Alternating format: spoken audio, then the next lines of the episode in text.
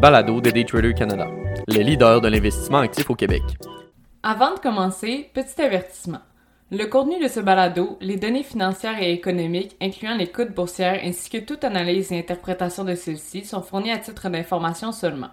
En aucun cas, elles ne doivent être considérées comme étant une recommandation ou un conseil d'acheter, de vendre, de vendre à découvert ou poser tout autre acte envers toute valeur mobilière, tout instrument dérivé ou tout actif ou classe d'actifs quelconque.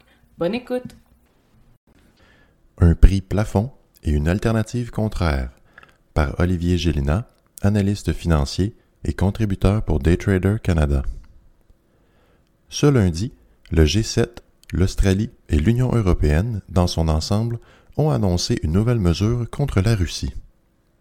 Le mouvement de découragement militaire dont fait preuve divers pays a franchi une nouvelle étape, empêchant la Russie de profiter de son pouvoir sur le pétrole à travers ses actes envers l'Ukraine. Ces nouvelles mesures montrent une fois de plus à quel point le pétrole demeure aujourd'hui une nécessité pour nos économies et l'urgence d'opter pour une source d'énergie alternative. Alors que plusieurs pensent notamment à l'électricité, d'autres joueurs misent sur une source complètement différente.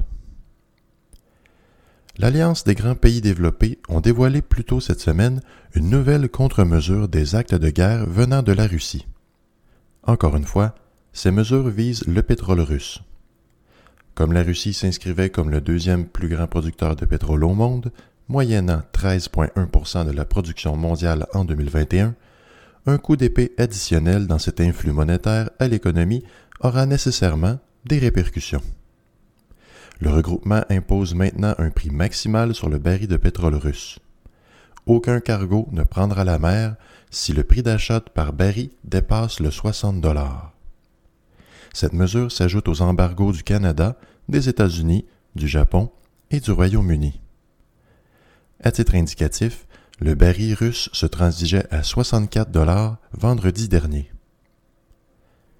Cette dernière mesure veut avant tout empêcher la Russie de profiter de son mouvement de guerre contre l'Ukraine de par des prix du baril de pétrole élevés, finançant par la bande ces mouvements.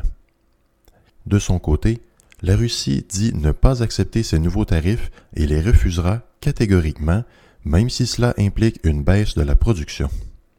Évidemment, cette mesure demande à faire ses preuves. Les autres pays utilisant le pétrole russe ne sont pas dans l'obligation de se conformer à ces tarifs et peuvent être amenés à négocier avec la Russie de cette nouvelle position de force. Toutefois, comme noté dans un billet il y a quelques semaines, les pays européens détiennent un lien de dépendance fort au pétrole russe. La Lituanie importe près de 83% de son pétrole du pays fautif, 80% pour la Finlande et 74% pour la Slovaquie. Fait anodin, le prix plafond initialement contemplé était entre 65 et 70 dollars le baril, prix qui a été rejeté par la Lituanie, la Pologne et l'Estonie puisqu'il était jugé trop élevé. Ces restrictions ont toutefois des répercussions positives sur notre économie. Canadian Natural Resources, sur le Toronto Stock Exchange ticker CNQ, vise à augmenter leur production de pétrole à 1 million de barils par jour pour l'année qui s'amorce.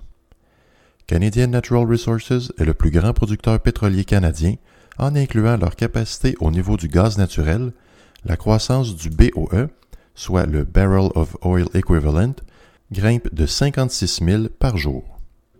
Malgré que le titre du géant de l'énergie affichait un recul de 3,70% ce lundi, le titre enregistre tout de même un gain de 46,60% dans la dernière année. Suncor Energy, sur le Toronto Stock Exchange ticker SU, le plus grand producteur en sable bitumineux, ne prévoyait qu'une augmentation de 10 000 BOE par jour. De l'autre côté du spectre maintenant, certains joueurs dominants dans leurs industries commencent à pointer vers de possibles restructurations en fonction des nouvelles énergies. C'est le cas entre autres de BP PLC sur le New York Stock Exchange ticker BP, qui croit fortement à l'avenir de l'hydrogène comme carburant à faible émission. Le carburant, quoique moins glamour que l'électricité au niveau des véhicules, fait déjà tourner les têtes au niveau efficacité. Le hic, cependant, est qu'il est plutôt dispendieux à produire. Comme le président de BP, Bernard Looney, l'indique, l'appui du gouvernement est crucial afin de faire compétition au pétrole conventionnel. La compagnie indique déjà avoir créé une division spécifiquement pour l'hydrogène, avec des projets en Australie, en Europe et au Royaume-Uni. Des projets exploratoires sont également en développement en Oman et en Mauritanie. Une production cible d'hydrogène pur sera annoncée lors d'une conférence aux investisseurs le 7 février prochain, une première pour une compagnie pétrolière. Le nouveau chef d'exploitation de l'hydrogène, Tomeka McLeod, mentionne notamment que les phases initiales visent à remplacer l'hydrogène gris, soit un type d'hydrogène dérivé du chauffage de gaz naturel, vers un hydrogène bleu, soit un hydrogène plus propre lorsque les émissions polluantes sont capturées. L'aide du gouvernement s'avère une pierre angulaire dans ces projets d'expansion de l'hydrogène. L'IRA, ou l'Inflation Reduction Act, récemment mis en place par le gouvernement Biden, offre notamment des crédits d'impôt aux sociétés qui s'efforcent de rendre les émissions neutres ou même nulles. L'IRA prévoit notamment un crédit de 3 dollars par kilogramme pour de l'hydrogène pur ou vert qui découle d'un traitement spécifique à travers l'eau. Il est à noter que BP a acquis en juin dernier une position minoritaire de 40,5% dans une firme australienne qui pourrait produire jusqu'à 26 gigawattheures en hydrogène vert et développe présentement des projets au Royaume-Uni pour une production de 1,5 gigawattheures d'hydrogène bleu et vert d'ici 2030. Si des mesures monétaires similaires sont adoptées de notre côté de la frontière, il serait plausible de voir des firmes déjà productrices d'hydrogène bleu mettre les bouchées doubles afin de s'accaparer de parts de marché.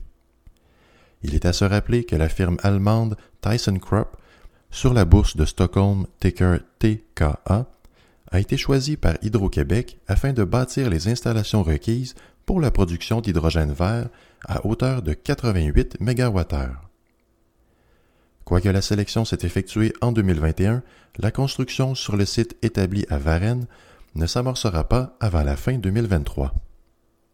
Il sera fort intéressant de voir l'hydrogène faire compétition à l'électricité pour les déplacements de véhicules en tout genre. Elon Musk pourrait bien voir de la compétition. D'ici 2030 du moins.